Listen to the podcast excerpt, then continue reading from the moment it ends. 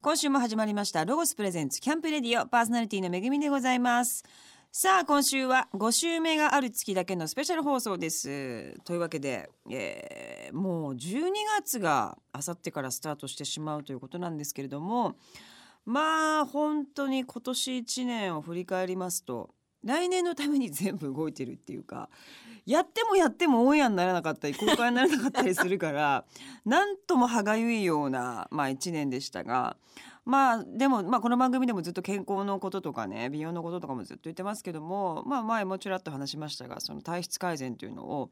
まあ今まで生きてきた中で一番やったっていうことですかね。やっぱそういう肉体的なこととか、もうお肌のこととか、やっぱそういうのを本当にガチで向き合ったっていうのもまあ今年だったかなと思います。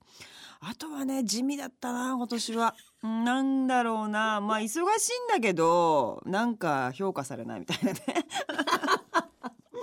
まあでもそういうのが経て来年再来年なんかバーってなったらいいなっていうのを常にこうまああの目標に掲げながら過ごしたような一年でございました。皆さんはどんな一年だったでしょうか。まあ寒いですけどもね、まあ、冬にアウトドアするっていう方も少なくはないと思いますのでそういう方はぜひ楽しんでいただきたいと思います。さあ今日の一曲目ご紹介しましょう、えー、11月のマンスリーゲストで、えー来ていただきました渡辺大地さんが出演されていますギャングースが23日から公開されました、えーそちらの主題歌でございます。ザ・ギャングースでクライベイビー。ロゴスプレゼンツキャンプレディオ。お送りしたのはザ・ギャングースでクライベイビーでしたさあこの番組5週目スペシャルではもう本当に自由にもう何の制限もなくですね本当に好き勝手にお話しさせていただいておりますが、えーまあ今週は私が、最近出会った、えースーパーマンのお話というのをさせていただきたいなと思っております。あの多分この番組が放送される頃には解禁になるかもしれないんですけれどもならないかもしれないのでまだちょっと伏せときますが来年の、えっと、1月の年明け早々始まる連続ドラマ連続ドラマといっても帯といって月火水木金土毎日やるんですね。まあ、結構ユニークな形で放送するんですけどもそのドラマの撮影を、まあ、ここ12ヶ月ずっとやってたわけですね。でまあその監督が本当にもうなんでしょう天才なんで、まあ、ある意味あの常識とか今までこうだったとかこういうものでしょっていうのを全部毎日毎日ぶっ壊すようなまあ本当にこうあこの人はもうあの日本人じゃないと思うようにしようって最終的に思うぐらいまあ本当にすごい監督だったんです。でまあ例えばそれどういうのがすごいのかっていうと、まあ、セリフを覚えていきますよね。で今回ちょっと硬い題材なので私もあの結構難しい株のこととか結構その環境破壊のこととか難しい言葉を、えーとまあ、入ったものをずっと家でバーって練習してね行くんですけども、まあ、いとも簡単に全て変えるわけですよその日のうちに。で撮影一回練習してみてあんとやっぱりちょっと違うなーみたいなもう結構おじいちゃんなんで、まあ、そんなの違うんだよとかじゃなくてちょっと違うからもうちょっと変えようかなみたいな感じでまあその台本が変わるわけなんですけれどもそれがまあ LINE で来るわけですね。も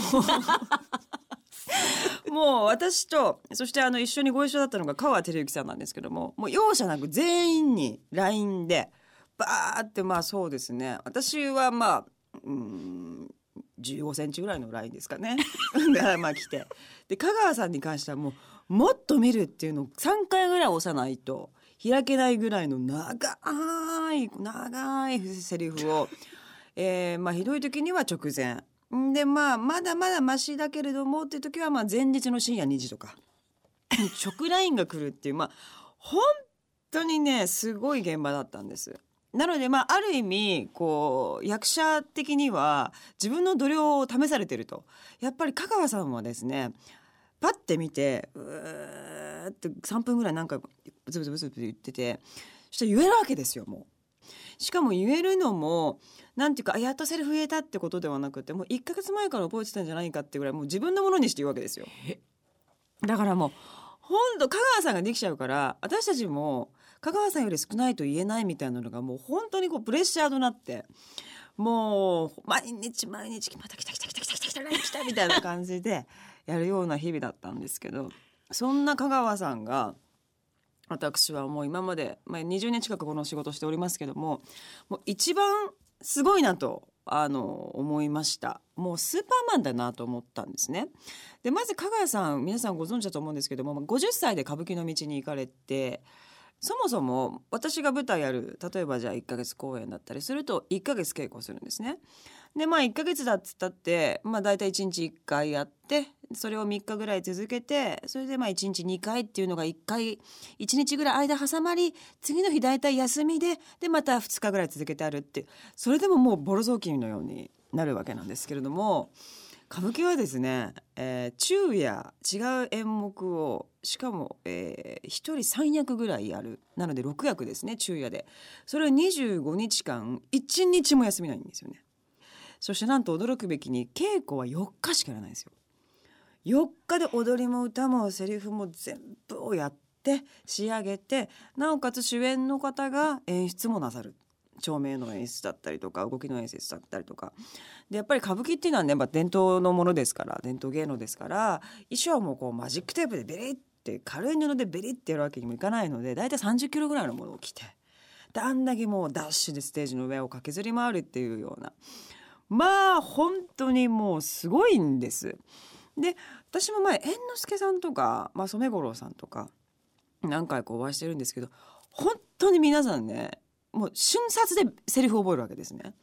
もう一回見て「はいオッケー!」って言ってバッてやってそれが誰よりも声も出ていて誰よりもうまくってっていうのをまあ見てたんですけどあんまりそこちょっと分かんなかったんですがすごいなーぐらいだったんですけどやっぱ今回本当に直前でセリフが変わるって追い込まれてる状況だったのでありありとその皆さんの凄さっていうか、まあ、歌舞伎の方の凄さっていうのが見えたんですけど本当にすぐ覚えるってこととあと声がでかい もうガラスが割れちゃうんじゃないかってぐらいほんと声が大きくって。でもそれっていうのはなんかこうわーって叫んでる感じじゃなくて普通にこう自分が日常会話で言ってるトーンなのにものすごく大きいっていうこととあとは私は本当にもうダメな役者だと自分ですごい今回自負しましたが まあカメラマンさんとかね、まあ、監督はもちろんですよ。プロデューサーの名前はまあなんとなく覚えてるわけですけど香川さんはカメラマンアシスタントの若い女の子の名前まで全員覚えてるんですよ。で全員覚えていてで現場入ったその全員をいじってもう本当にもうみんな香川さんのことを注目して笑いがどっかんどっかん起きるぐらいずっと面白いことやってるんですよ。みんなを楽しませていて。で私はもうあの何ヶ月も一緒にいましたので「なんでそんなことできるんですか?」って言うとやっぱ一番最初のお客さんがそのスタッフだから彼らがやっぱり面白いっていうムードを出してるかどうかっていうのはその場でわかるから僕はまあセリフはねもちろん覚えて一生懸命やるけれども最も大事にしてたのはその人たちの名前を覚えてその人たちが自分のことを照らしてくれてるとか音を取ってくれてるってことを感謝しながらセリフを言うっていうのをすごい心がけてるんだと。いうわけですよ。もう、スーパーマンでしょ？やばくないですか？ほんとすごくって、なんかそういう、本当にもう、まあ、ある意味もうなんだこの現場って正直ね思ったわけです。もう本当ねもう覚えられないよみたいなぐらい泣きそうなこともたくさんありましたが、まあ、自分にとって本当に香川さんとこんなに日々ご一緒できたっていうのは大きいことでまあ、来年からとりあえずもう全員の名前を覚えて とりあえず香川式をあの香川式メソッド第一個いただいて、えー、新年からは。えー、現場の過ごし方を改めたいなというふうに、はい、本当に思いましたそしてこの作品はあの始まった時にあこれかと思っていただけたらいいんですけどまあ本当にもう、まあ、ある意味タブーを、まあ、とある題材を、えー、扱いましてこれをこの役者によく言わせたなというセリフもありますしこの人ってあの人だよねみたいなのも何もならもちろん見た目もちょっと寄せていますので本当にとんでもない作品というかまあこれは事件だと思って、えー、ぜひ皆さんに見ていただきたいなと思っております。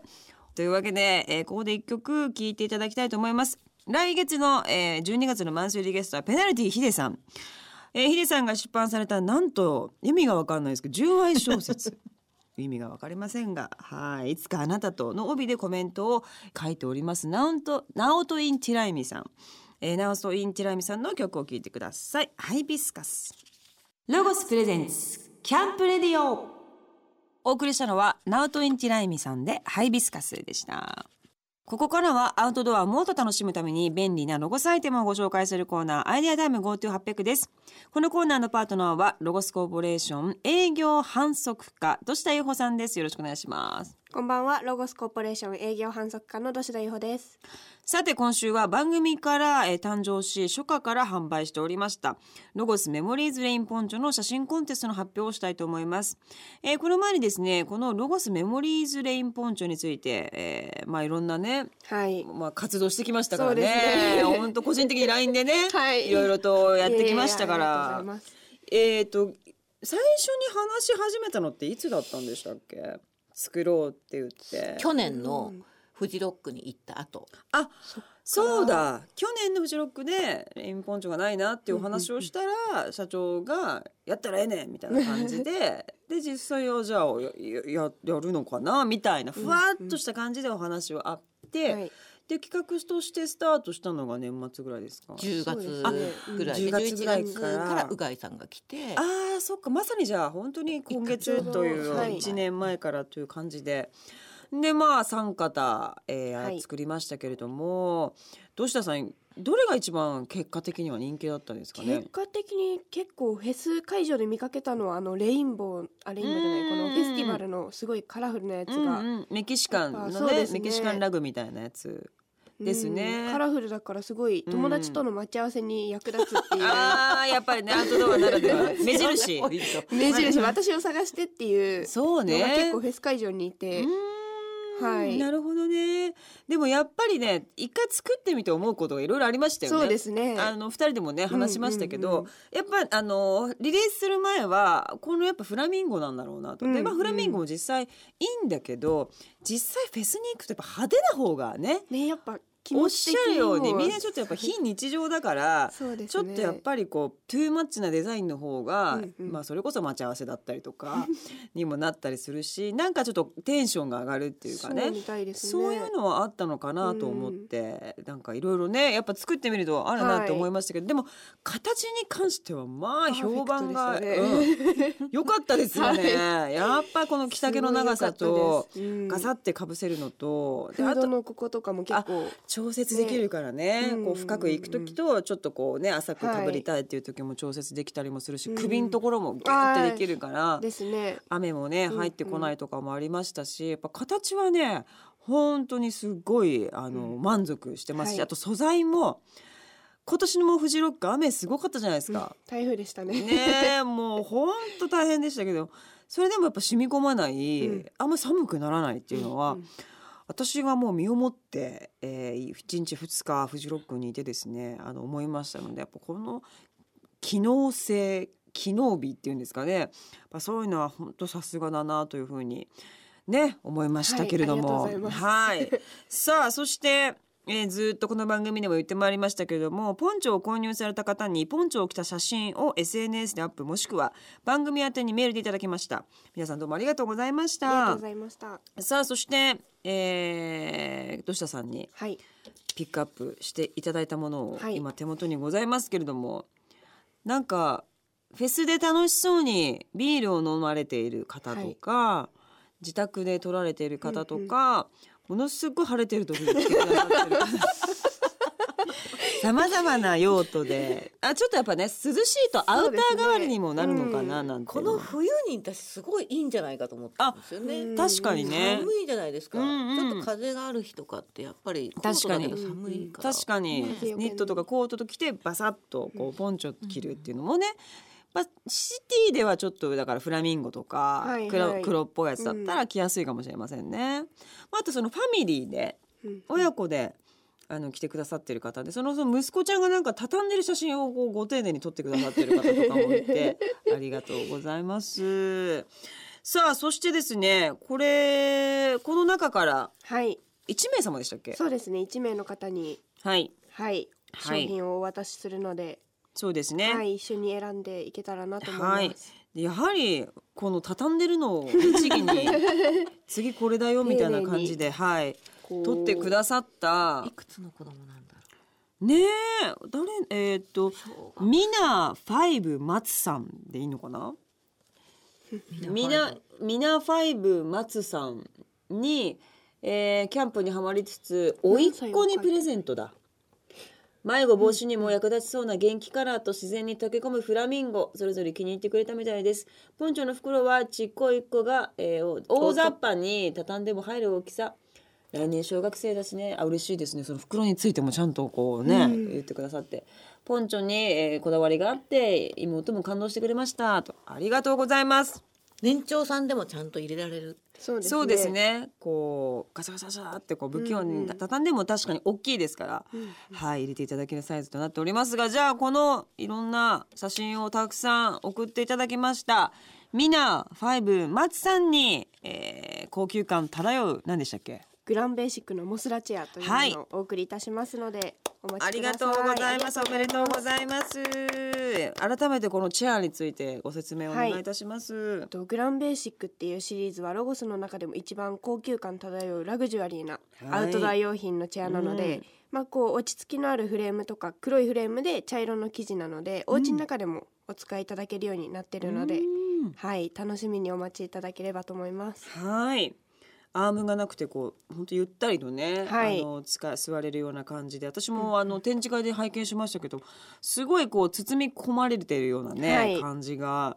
先ほど土下さんもおっしゃったようにお家でもなんかね、お家でちょっとバーベキューするとか、うんうん。なんかこう花火見る時とかああねいいですね。なんかそういうこういろんな用途で、あはい。の使っていただけるようなすごくあの高級感あふれる椅子でございますので、はい。えーぜひ使ってください。あとは高級感だけではなくて、錆に強いステンレスパーツを使っているので、こう汚れた時のお手入れがすごく楽になっていて、うん。こうフレームと生地も外して、あのーお手入れできるのでもちろん収納ケースもついてるので、まあ、こううん。持ち運びいただいても OK なので、はい、はい、ぜひ使ってください。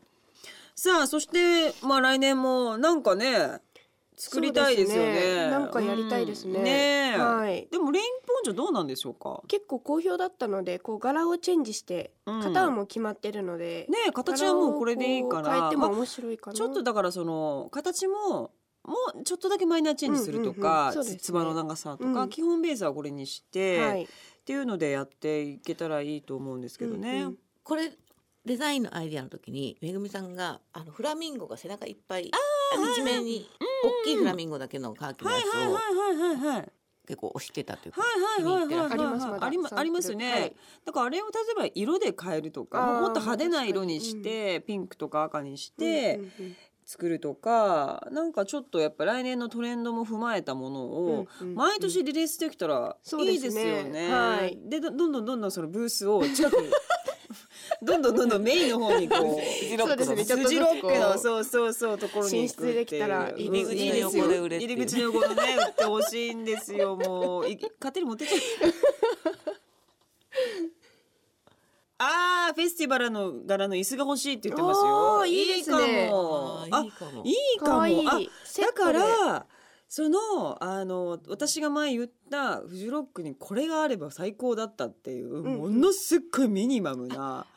チェアがあるんですよ。うんあれと同柄でポンチョと椅子やったらいいじゃないですか。かわいい可愛い。ですよね。お揃いで。そうですねえ。うん。あれだって本当にどんな傾斜なところでもすごい安定感なんですよね。大人気ですね。カバンにも超入るし、あれがいいんですよ。まああれとはい。もう一個なんかちゃんと椅子がこう、うんなんかせうん。背中があるやつとかね、うんうん。例えば2肩ぐらいもうはい。既存のものがあるやつをやるっていうのもいいいのではないでしょうか？社長いかがでしょうか？ご検討していただい社長てにぜひ話はい、ね話を通してみます。ぜひお願いいたします。はいじゃあ2019年もはい。何かまた一緒に、えーアイテムが作れるように、えーなると思いますので皆様ぜひ楽しみにお待ちください。としたさん今日どうもありがとうございました。ありがとうございました。さあここでまた一曲聴いてください、えー、ビッグママです、えー、10月の31日にリリースされましたアルバムマイナス11度からファンバランス。ロゴスプレゼンツキャンプレディオ。お送りしたのはビッグママでファンバランスでしたさあ5週目スペシャル、えー、今週お送りしてますけれどもまあこの番組では毎回健康オタクとか、えー、まあまあ健康オタクですね。私あと美容オタクでもある 私が最近ハマっている健康法についてですねこの番組ではいろいろお話ししてますけれどもえっ、と実はまあ私のそのウェブサイトプラスコラボレートっていうねサイトがあるんですけどもそこで、えー、と美容ブログを実はやっておりましてでそこは本当にもうマジで私がやってる生々しいやつ。もうあのこのリップいいよねとかそういうんじゃなくってゴム手袋してその中にちょっとアラモイルやって食器洗ってるとかねシートパックはここの方がいいとか本当にあのめちゃくちゃおすすめで嘘が一つもないブログをやっておりますのでぜひそこであ皆さんあのなんかちょっと参考にしていただけたらなと思っておりますが最近あのーこれはねやばいっていうのが一個ありまして。まあ、ちょっとお話ししたそのドラマがですねまあ過酷だったわけですよ本当にもう朝から夜中まで撮るような感じで毎日3時間押し4時間押しみたいな感じだったんでそれがさすがに10日とか続くと本当疲弊していくわけですね。で風邪も流行ってたりなんかもして乾燥もしてるしとかって言ってて本当ボロボロになって、まあ、しかも弁当毎日みたいなね感じだったんででお友達があのなんか誕生日にくれてたんですけど忘れてたんですね。なんかでかい箱がでかくて。で何だったっけと思ってたまたまそう開けたら水素風呂っていうなんか機械でえーとね、リタライフっていう機械だったのかな。でそれをあくれてたの忘れてたわ。でこれ本当に疲れも取れるし髪の毛もツヤツヤになるし肌もツヤツヤになるよって言われてたのを、まあ、その今回のその撮影で思い出してこれちょっとやってこうやっていかないとちょっとこう倒れちゃうかもなと思ってたので、まあ、始めてみたんですね。でその水素風呂っていう、まあ、機械があってでメインの機械からこう線がつながっていてで先端になんか丸い筒みたいなのがあってその丸い筒をこう浴槽の中に入れるんですね。そしたらブルブブブブっつってなんか泡が出てで一気にこう浴槽が白く濁って水素が生成されてるんです。でまあちょっとある意味半信半疑ですよねそうよくわかんないなと思いながら入ってみたらまあなんかパカって疲れが取れるってこういうことなんだっていうなんかね今までの入浴じゃないっていうかすっきりってこう思うっていうかでまあ説明書とか書いてるとそのブクブクっとしたところに肩をつけるとコリが取れるとか、まあ、髪の毛もこうつけるとツヤツヤになるとかっていうふうのこう、まあ、できるだけこう泡のところに行ってくださいっていうふうに書いてあるので顔とかも近づけてみたんですね。したらまあ本当クリーム塗らないでいいのかもっていうぐらいしっとりしてパーンとしてですっきりするっていう一回でなんじゃこりゃってぐらい本当にねあの驚きの効果だったんです。でまた私ちょっとあの調べ癖があるんでなんか水素って何なんだろうみたいなことをなんか本とか読んでみたら、まあ、要は地球上で一番ちっちゃい物質なんですね。なんかいろんなビタミンとかいろんなものがある水素が一番ちっちゃくってでちっちゃいってことは体に今入っていってで入っていって入っていって腸とかも入っていって胃とかも入っていってっていうのも全部にもう直ちに浸透していくらしいんです。全体に体の。でえっと、リンゴが酸化するじゃないですか切ったら。でそれを水素を生成した水につけるともう一瞬でパーッと取れるんですよ。元に戻る。でしなっとしたお野菜もせ水素水につけると、まあ、パキッて本当生まれ変わるんですね。でそれぐらい本当にあの水素っていうのは全てのものに対していいっていうのがまあ、判明しああじゃあこれいいじゃんと思って。今ね日々日々今毎日毎日やってるんですけどやっぱね疲れが全然あのないアクティブに動けるっていうかまあそういうのがねあのまあ一日だけでももちろんいいんですけどこう重ねていくと免疫力っていうのはねどんどん上がってきますからなんかね全然違うので。ぜひ皆さんもあの水素浴っていうのをやっていただきたいなと思います。でまああのそんなこんなで美容のことをずっとこの番組でもねマニアックに喋ってまあちょっと引いてらっしゃる方もたくさんいるぐらい結構マニアに喋ってますが まあそんなことをまあずっと実はこうやっていてでまあうちの事務所っていうのはまあデビュー当時からメイクさんをつけてくれなかったものですから自分をメイクでするっていうようなことで、まあ、メイクもすごい好きだったりするので、まあ、そういうちょっとこう美容絡みのことを来年ちょっとあのスタート実はするのでそこはもう今あのとあるアイテムを作っておりますがまあこれも本当皆さん喜んでいただけるようなものだと思うし自分自身作っておきながらいやこれは欲しいなと思ってるし私の周りの友達はこれは絶対みんなうん、いいと思うっていうあ結構いいリアクションをいただいておりますのでこれは1月の末ぐらいに発表できると思いますのでぜひ皆様お楽しみにしていただけたらなと思っております、えー本当に寒くなってきてこれからがね体調を崩しやすかったり肌もくすんできたりとかいろいろあるので、うんまあ、そういうふうに不健康になっちゃうとね精神的にもこうあんまりポジティブな感じにはなれないので面倒くさいですけども、えー美容は未病だと思ってぜひ皆様やっていただきたいと思います。それではここで一曲曲を聴いていただきたいと思います。クリーンバンディットのニューアルバム What is Love? からシンフォニー。ロゴスプレゼンツキャンプレディオお送りしたのはクリーンバンディットでシンフォニーでした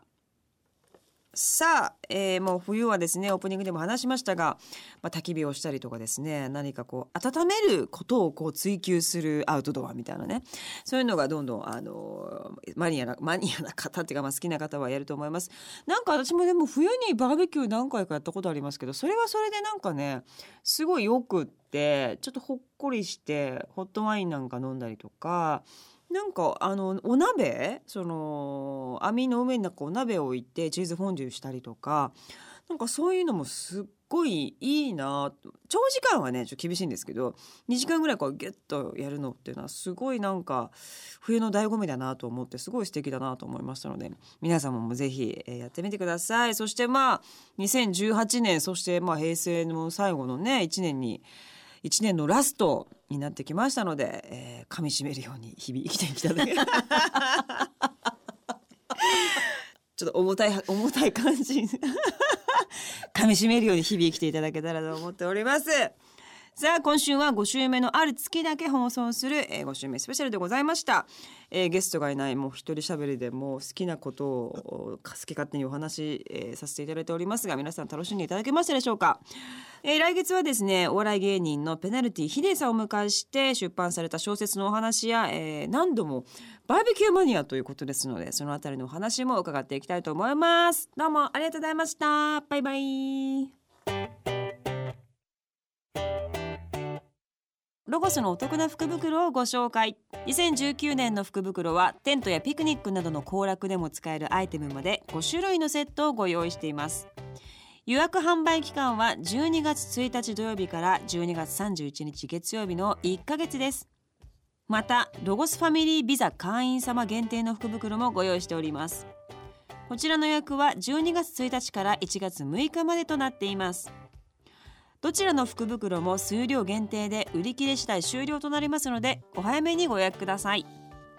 とってもお得なウィンターセールは12月21日から開催します。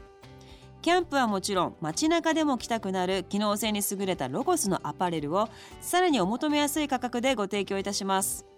ぜひ店頭で手に取ってご覧ください。この番組の過去の放送は番組ホームページのアーカイブから聞くことができます。番組ホームページ http コロンスラッシュスラッシュキャンプレディオ .jp にアクセスしてみてください。ロゴスプレゼンツキャンプレディオパーソナリティは私めぐみでした。